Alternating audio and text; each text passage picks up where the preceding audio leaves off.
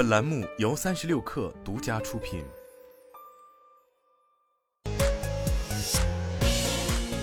网罗新商业领域全天最热消息，欢迎收听快讯不联播，我是金盛。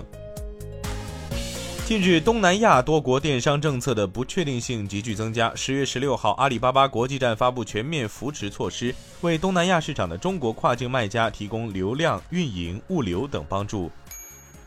安踏体育在港交所公告称，公司亦间接全资拥有的附属公司于二零二三年十月十三号与马伊亚服饰上海有限公司的若干股东分别订立若干买卖协议。根据该等买卖协议。转让人有条件的同意出售目标公司百分之七十五点一三的股本权益，并且受让人有条件的同意购入上述股本权益。目标公司经营专为亚洲女性设计的运动服饰品牌满业 Active 之业务。东方甄选将于明天正式上线付费会员制度。据了解，东方甄选付费会员定价为每年一百九十九元，东方甄选为付费会员提供的专属权益。目前，东方甄选官方店铺在售的自营产品达超过一百五十五款。科技记者马克·古尔曼透露，在今年六月发布 Vision Pro 头显之前，苹果已经考虑开发更便宜的头显产品。苹果的廉价版 Vision Pro 可能会放弃采用外部显示屏以及 Mac 级芯片，转而采用 iPhone 处理器。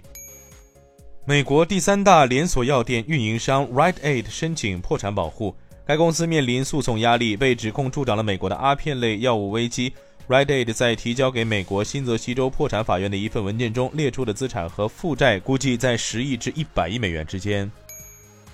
澳大利亚工会组织离岸联盟在社交媒体上发帖称，约百分之九十一的工会成员周末投票支持继续推进罢工计划。本月初，工会称雪佛龙公司违背了承诺，并誓言恢复格尔贡和惠尔斯通工厂的罢工。